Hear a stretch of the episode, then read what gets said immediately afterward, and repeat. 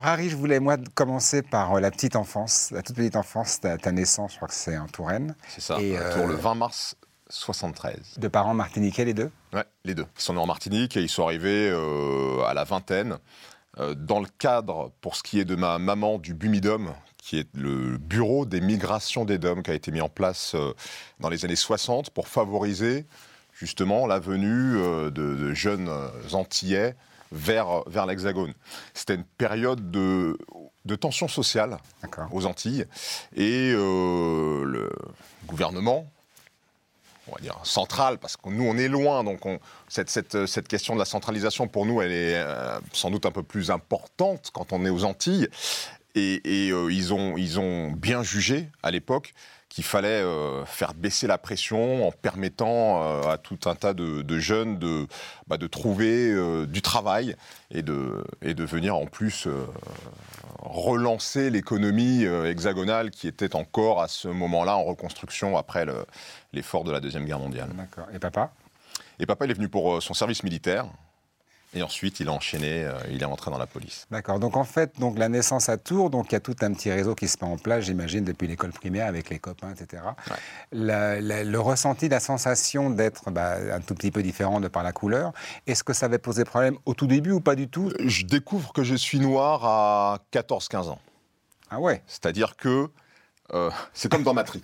À un moment, je prends la pilule rouge et je me rends compte que Ah ouais. ah bah, je suis dit pas tout à fait comme les autres. Au-delà de la, de la boutade, il y a une notion importante que, que j'appelle l'identité psychologique. L'identité psychologique, c'est qu'est-ce que tu es pour toi-même. C'est pas ce que les autres disent que tu es. C'est toi. Comment tu te considères? Est-ce que tu te considères comme, euh, comme un Français? Est-ce que tu te considères comme un noir français? Est-ce que tu te considères comme un noir? Est-ce que tu te considères comme... Et cette identité psychologique, c'est une construction. Et c'est une construction qui, quand tu nais en France, que tu es noir, mais que la France, par définition, euh, par euh, imposition, te dit tu es un Français comme les autres, la couleur n'a pas d'importance. Toi-même, tu ne te la poses pas cette question. Absolument. Ça arrive petit à petit. Et c'est la société qui te l'amène. C'est pas, euh, c'est pas l'institution. L'institution, elle te considère comme français. Tu as les papiers, tu as la carte. Tu es français.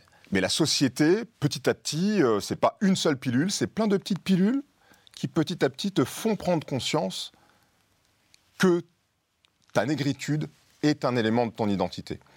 Alors chez moi, ça n'a pas été traumatique. Néanmoins, j'ai compris que ma négritude était un élément de mon identité psychologique et j'ai dû l'intégrer. Oui, et justement, lorsque tu l'as compris, et justement pour l'intégrer, quelles ont été tes, euh, les, euh, la manière de pouvoir le faire? Alors, c'est pas si facile que ça parce que euh, quand on est dans un groupe, on veut ressembler aux gens qui, sont, qui font partie de ce groupe, qui constituent la majorité du groupe. Moi, à Tours, euh, quand j'étais en, en classe primaire, j'étais souvent le seul noir de ma classe.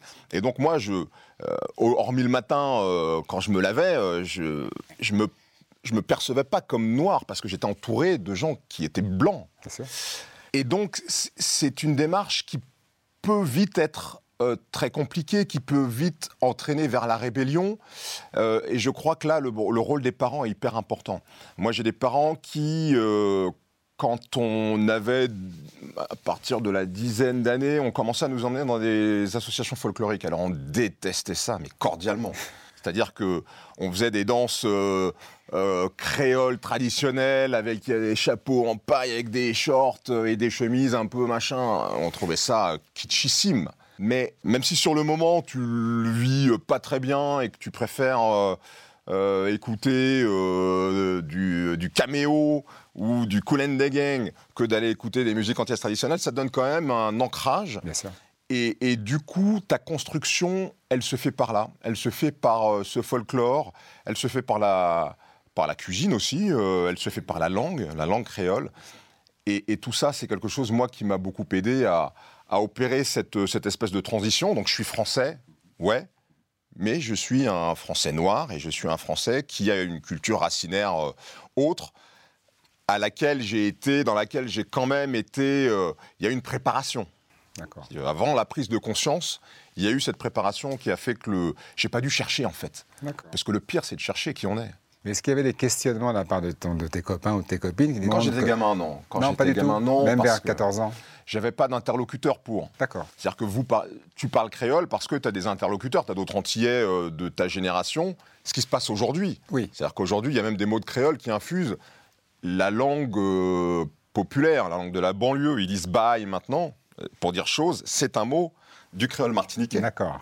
Mais moi, mais on n'est pas qu'il n'y avait pas ça. ce que je veux dire par là, c'est que du fait que les gens savaient que tu étais martiniquais d'origine, en tout cas tes parents, simplement, ouais, tu connais pas deux, trois mots en créole, euh, vous parliez certainement de musique. Ah, tu connais ce groupe-là, tiens, je te fais écouter. Je pense qu'on avait un petit, des petits cassettes recorders, on pouvait faire écouter. Donc c'est en, ça que j'ai d'un coup de se servir de la différence. Voilà, j'ai quelque chose que vous n'avez pas, vous, et, que je peux vous faire découvrir. C'est comme ça que je le vois. Ouais, mais, mais non. ça, non, mais non. Parce que ça, c'est pas la République assimilationniste. C'est pas l'assimilation. Mhm. L'assimilation, c'est-à-dire que jusqu'à ce que j'ai 14-15 euh, ans, ces références-là, je, peux les, je les ai, mais je les garde pour moi. Quand je croise un noir dans la rue à Tours et que j'ai 10, 11, 12 ans, je ne le cherche pas du regard. Limite, je détourne la tête. Pourquoi je fais ça? Parce que le fait de chercher son regard, de croiser son regard et d'avoir un échange avec lui, ça signe le fait qu'on a un truc en commun. Et c'est quoi le truc en commun qu'on a? C'est qu'on est noirs tous les deux. Or, je ne suis pas censé être noir, je suis censé être français. Ah je suis un français, donc les autres noirs, je ne les calcule pas. Et c'est plus tard, dans cette construction, où je me rends compte quand même que ma négritude, elle m'expose parfois à des comportements euh, positifs, mais souvent à des comportements qui ne sont pas positifs. Et c'est à ce moment-là que tu te dis, quand même, j'ai quelque chose de particulier que je partage avec d'autres, qui jusqu'à présent m'étaient étrangers et que je voulais même pas tellement calculer. Mais ce truc qu'on partage, ça fait de nous des gens qui avons des choses à nous dire, des gens qui avons peut-être des combats à mener ou des choses à faire avancer. Et c'est à partir de là qu'effectivement, tu récupères toutes ces, euh, références que tu as euh, de la culture créole, de mes grands cousins parisiens qui m'ont fait découvrir euh, Caméo, qui m'ont fait découvrir, alors Colin de Gang je connaissais déjà, mais qui me font découvrir du Bob Marley parce qu'ils étaient fans de Bob Marley. Et c'est à ce moment-là que ces références-là, tu les récupères parce qu'elles vont t'aider à trouver ce nouveau moi, cette nouvelle identité psychologique. Mhm. Et c'est là que tu peux partager ces choses-là. C'est là que tu peux en parler aux autres. Mais avant ça, non. Tout à coup, à, ton adolescence, il y, a une vraie prise de conscience, j'imagine, donc du fait d'être différent de couleur, de peau. Et, donc, ça te, ça te, mobilise en quoi? L'effet que ça a, c'est que euh, j'accepte le regard de l'autre noir qui cherche le mien, et que à partir de ce moment-là, j'ai tout en ayant, continuant à avoir des potes euh, blancs, des potes de toutes les couleurs, rebeux, tout, je me rapproche parce que à Paris et en province, c'est pas pareil. Bien sûr. À Paris, euh, tu as plein de diversité. À Tours, la communauté afro-antillaise, elle était pas, tu la trouvais pas facilement, c'était pas spontané. Fallait quand même, je cherchais un peu. Et cette communauté euh, afro-antillaise de, de Tours, je la découvre, je la recherche et je me fais un noyau de potes qui. Euh, j'ai un pote que j'ai aujourd'hui encore qui s'appelle Ouzir, que je rencontre à peu près à cet âge-là, à 15 ans, qui est féru d'égyptologie, qui m'apprend des trucs sur l'histoire euh, de l'Égypte ancienne, de l'Afrique.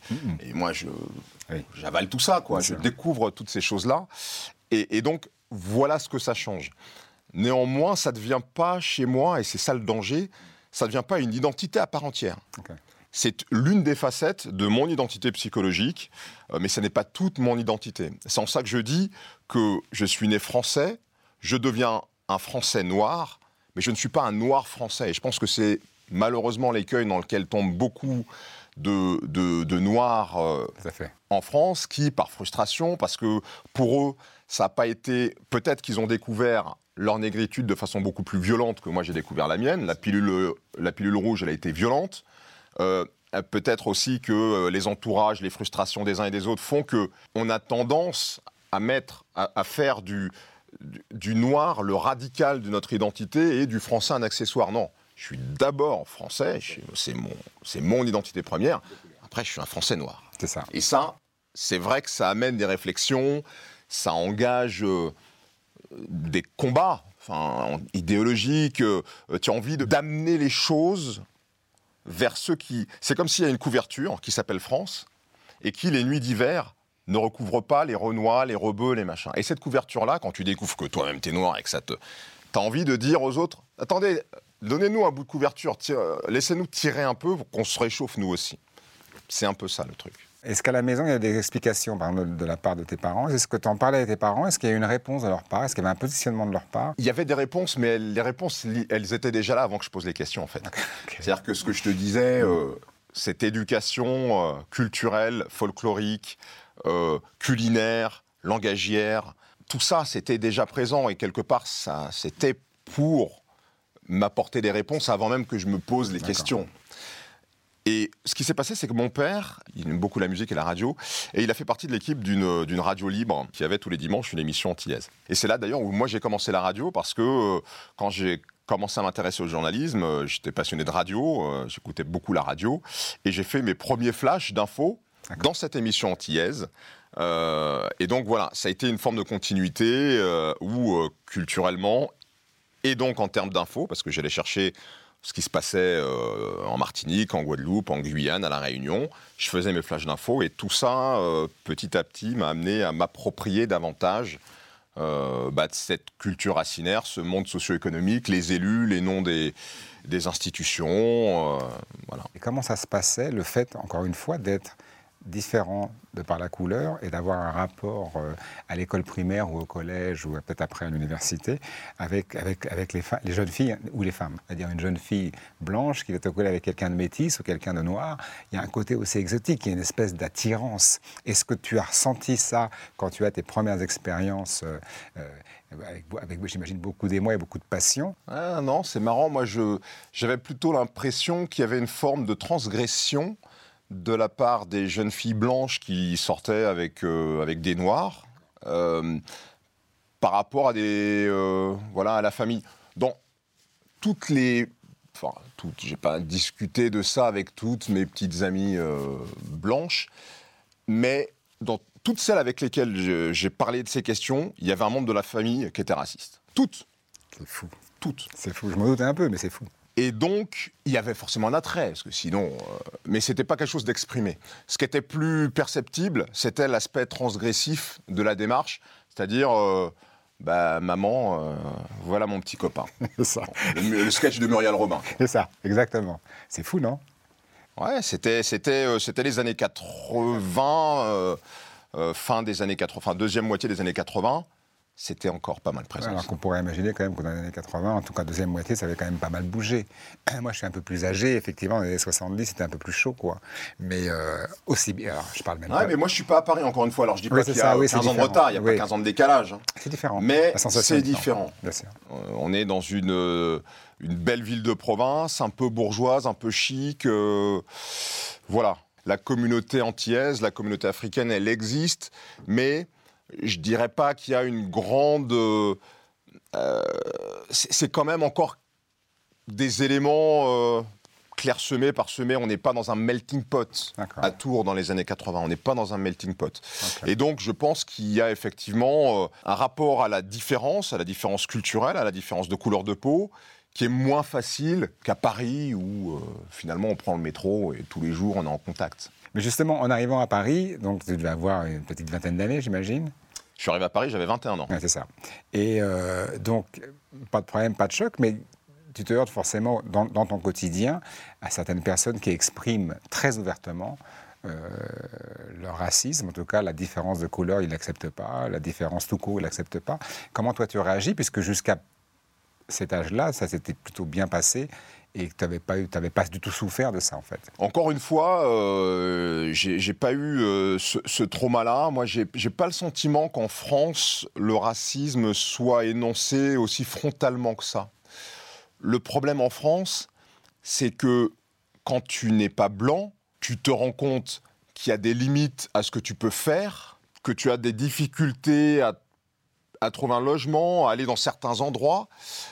Mais encore une fois, la matrice, le formatage, l'assimilation te fait. alors, il y a les deux opposés.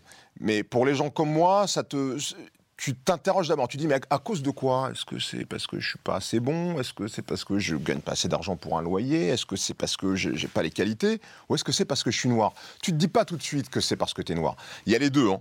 Il y a celui qui va dire, c'est parce que je suis noir à tout bout de champ et qui va mettre sur mhm. cet euh, aspect-là des choses tous les déboires qu'il va pouvoir rencontrer.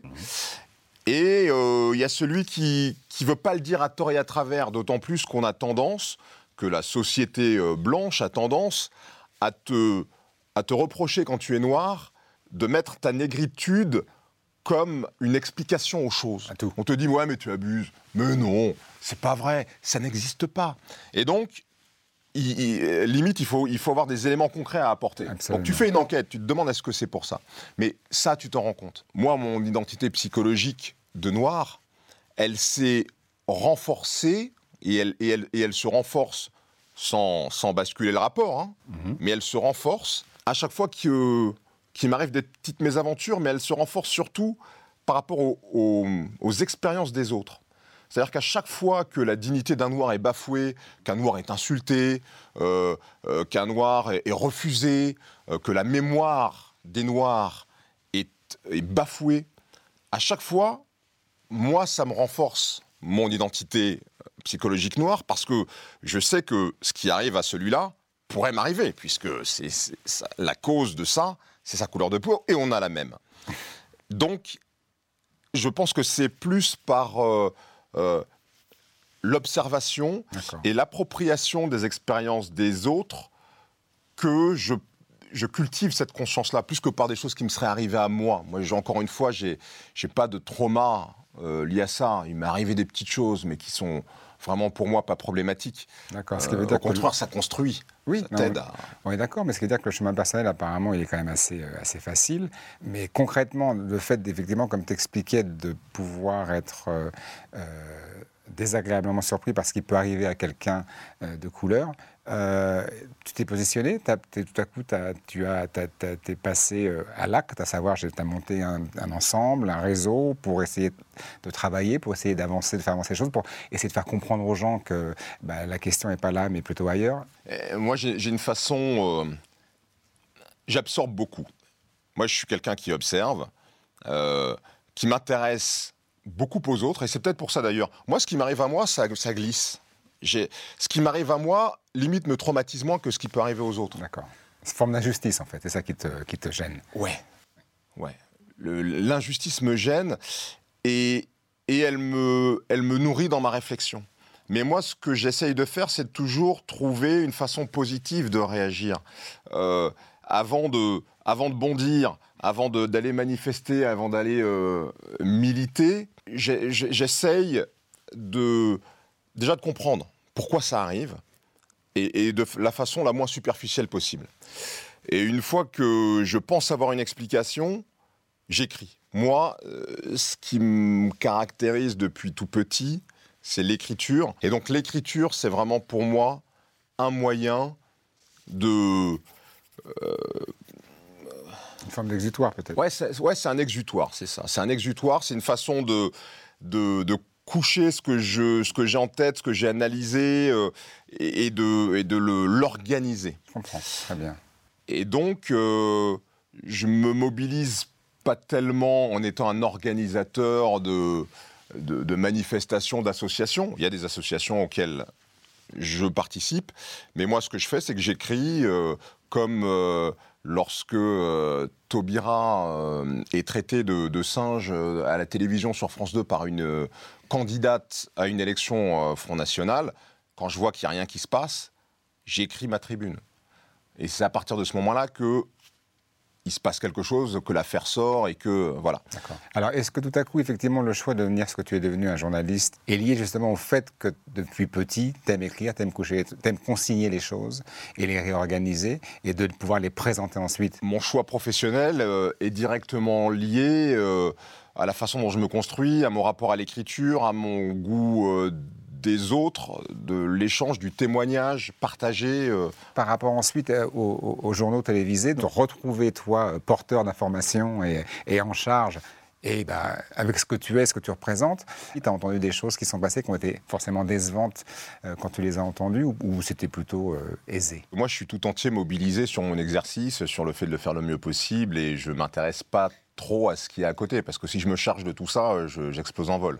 Donc je ne le fais pas. Et effectivement, c'est après, une fois que l'exercice est terminé, qu'on débriefe, alors pas forcément le lendemain, mais au bout d'une semaine, qu'on se rend compte que la greffe, elle a pris. Mmh qu'on est quand même soulagé parce que, a posteriori, j'endosse le truc et je me dis, si ça avait foiré, c'est pas que pour moi que ça aurait été compliqué. C'est pour le prochain, la prochaine. Euh, et donc, euh, cette responsabilité-là, je ne m'en charge pas tout de suite, mais je la mesure aujourd'hui. Et je ne peux que la mesurer parce que depuis, euh, bah, ça fait 15 ans qu'on me félicite que tous les Renois, les Rebeux, et pas que, tous ceux qui sont sensibles à la diversité, ceux qui sont des, des, témoins de la France d'aujourd'hui et qui ont envie que cette France d'aujourd'hui soit visible partout. Tous ces gens-là me, sont, me savent gré de ce qui s'est passé, de ce que j'ai fait, alors que c'était que mon boulot. Donc moi, je, souvent on me dit, ouais, t'es trop modeste, mais c'est ça en vrai. moi, j'ai fait que mon boulot. Enfin, quand je suis arrivé à TF1, je me suis pas dit, euh, euh, je vais être un un, argument pour la diversité de ce pays. Je porte ce débat, je, je porte la réussite ou l'échec de cette question-là. Je ne pouvais pas, je pouvais pas apporter ça. ça a été dit, forcément. Mais ça a été dit et ça a été vécu comme ça par beaucoup. Alors, comme ça s'est bien passé, euh, tant mieux pour moi. Si, mal, si ça s'était mal passé, euh, si ce jour-là j'avais bégayé ou j'avais fait une faute de, des fautes de français ou mais c'est ça qui avait été là, dit. Je, je, me souviens. Je m'en prenais plein la tronche. Mais je me souviens, Harry, qu'il j'avais lu que. Ah, mais un quote. Ah, bah oui, mais Harry Roselmack, oui, en plus, il, vraiment, il s'exprime dans un très bon français. Bah ouais, mais c'est. Euh, voilà, c'est quelque chose. C'est des choses qui ont été, euh, qui ont été euh, dites. Ça n'avait pas de sens. Bah, ça n'avait pas de sens à partir du moment où on sort des clichés. et, et ma présence dans les médias a permis à la fois de sortir d'un cliché chez certains et chez d'autres à sortir d'une impossibilité. Parce qu'il y a plein de gens qui voulaient faire des métiers dans l'information, des métiers de représentation, des métiers d'image, et qui se disaient ouais mais c'est pas pour moi, regarde, c'est pas possible, c'est impossible. Donc ma présence a permis d'ouvrir ces deux portes-là et c'est super. Donc tu es en train de me dire que ça, ça, s'est vraiment ouvert et qu'il y a plus de facilité pour effectivement les gens Ouais. Ouais, ouais. Il y a plus de facilité. C'est des mouvements qui sont forcément longs et lents. C'est-à-dire que moi, ce que je refuse, c'est euh, un mot un peu à la mode, le remplacement. C'est-à-dire qu'on ne dégage pas des mecs pour en mettre d'autres, qu'on ne dégage pas des filles pour en mettre d'autres. C'est dans les évolutions, qui sont forcément un peu lentes, mais dans les évolutions RH, ce critère doit être pris en compte. Tout à fait. Euh, et il doit être un critère important, mais le critère principal doit rester évidemment la compétence. On est bien d'accord, mais bizarrement, ça n'a rien à voir comme aux États-Unis où là, il y a un vrai quota d'imposer et que si on n'est pas dans le quota, ça ne marche pas. On n'en est pas là ici du tout. On n'en est pas là. Ça a été une menace euh, qu'il a fallu brandir et je crois que. que enfin, en tout cas, moi, c'est quelque chose que je ne récuse pas parce que au bout d'un moment, quand ça n'avance pas, on l'a fait pour les femmes en politique, mhm. bah, quand ça n'avance pas, il faut. Le réglementaire est là pour ça. Mhm. Euh, mais si on peut l'éviter, c'est mieux. J'ai une dernière question. Être noir en 2021, est-ce que tu as une définition? Est-ce que tu as un quote par rapport à ça, une phrase, quelque chose qui te vient à l'esprit? Pour moi, un noir français en 2021, c'est celui qui peut faire plusieurs choses pour le, le mieux vivre ensemble de ce pays. C'est d'abord quelqu'un qui peut pardonner. Et ce pardon, il faut que le noir l'accorde, mais pour qu'il l'accorde, il faut que les, les crimes il faut que ce qui a été fait, y compris par le passé, pas par les gens, pas par les Français, par l'État français, euh, par le, le, la France en tant qu'entité dans le temps et dans l'espace. Il faut que ça soit reconnu. Une fois que les crimes sont reconnus, nous, on a le pouvoir, et je pense le devoir, de pardonner. Mais il faut que ce soit reconnu. Et donc je pense qu'on a la clé en tant que noir français aujourd'hui. On, a tous des clés. Mais nous, on a une clé importante qui est celle du pardon et, celle de, de quelque chose d'important que moi, je pense avoir et que je pense que les noirs français ont peut-être plus facilement que d'autres, les noirs ou des asiatiques ou des maghrébins, c'est la grandeur d'âme. Et on est en train de la perdre, c'est ça le problème. Moi, quand je disais tout à l'heure que, en tant que noir vivant dans un pays de blanc, je ne me percevais pas comme noir, je me percevais comme blanc. Mon âme n'était pas noire. Mon âme, elle est, mon âme, elle est universelle, c'est-à-dire que je peux me projeter à la place d'un blanc, puisque je ne me perçois pas vraiment comme noir, je peux me projeter à la place d'un blanc. Et ça, c'est quelque chose d'hyper important de se projeter, d'avoir une âme plus grande que, que notre génétique, que notre nature biologique. Mhm. Avoir une âme plus grande que la nature biologique, c'est un truc hyper important. Et ça, je pense que nous, comme on a grandi en étant confrontés à un environnement qui ne nous ressemblait pas et dans lequel on se projetait, on a déjà ce truc-là un peu en nous. Vrai. Et ça, c'est un élément hyper important pour le vivre ensemble demain. On est dans une période où nos âmes se rabougrissent, où on, où on, réagit et on agit de plus en plus en fonction de ce qu'on est euh, biologiquement, socialement. Euh, les femmes euh, réagissent plus en tant que femme qu'à une certaine époque. Les gens qui ont réussi dans la vie réagissent plus en fonction de ça. Les couches populaires réagissent vachement en fonction de ça. Les noirs réagissent de plus en plus en fonction du fait qu'ils soient noirs. Et on, on archipélise la société. On ferme les portes. Et nos âmes et on referme les portes. Et l'important, c'est de les réouvrir. Et nous, je crois qu'on a ça. Et dans des conditions favorables, ça va s'exprimer et ça ira mieux parce que je suis quelqu'un d'optimiste. Donc j'ai bien compris, Harry, le pardon, et alors ceux qui pardonnent pas Ceux qui pardonnent pas, je les comprends pour deux raisons. Je les comprends, un, parce que pour pardonner à, à quelqu'un qui vous a fait du tort, ou, ou euh, en l'occurrence, c'est pas quelqu'un, c'est l'histoire, et c'est euh, l'histoire d'un pays qui a créé du tort. Il faut que reconnaître. Il faut déjà que, que le responsable reconnaisse sa responsabilité. Déjà, c'est la première chose. Même moi, qui suis dans le pardon, je ne peux pas pardonner un truc que tu n'aurais pas reconnu. C'est-à-dire, tu, tu m'as fait un truc, tu le reconnais pas, je ne peux pas te pardonner. Donc, déjà, il y a ça. Malgré tout, pire que le fait de ne pas pardonner, il y a la frustration qui fait que euh, certains, non seulement ne sont pas prêts à pardonner, mais contre-attaquent et sont dans une logique vengeresse. C'est ça. Je, je, pense que ça n'est pas la bonne solution. Je, je peux comprendre la frustration. Hein. D'ailleurs, c'est la même frustration et les mêmes peurs qui génèrent de l'autre côté des extrémismes contraires.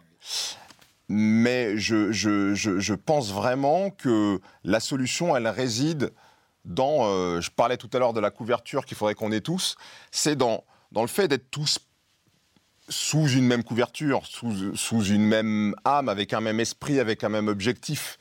Euh, ça, c'est un truc à recréer, avec une même identité. Ça, c'est un truc à recréer. Le problème en France aujourd'hui, c'est qu'il n'y a pas d'identité française qui parle à tout le monde et qui emmène tout le monde dans la bonne direction. Ça, il faut le reconstruire.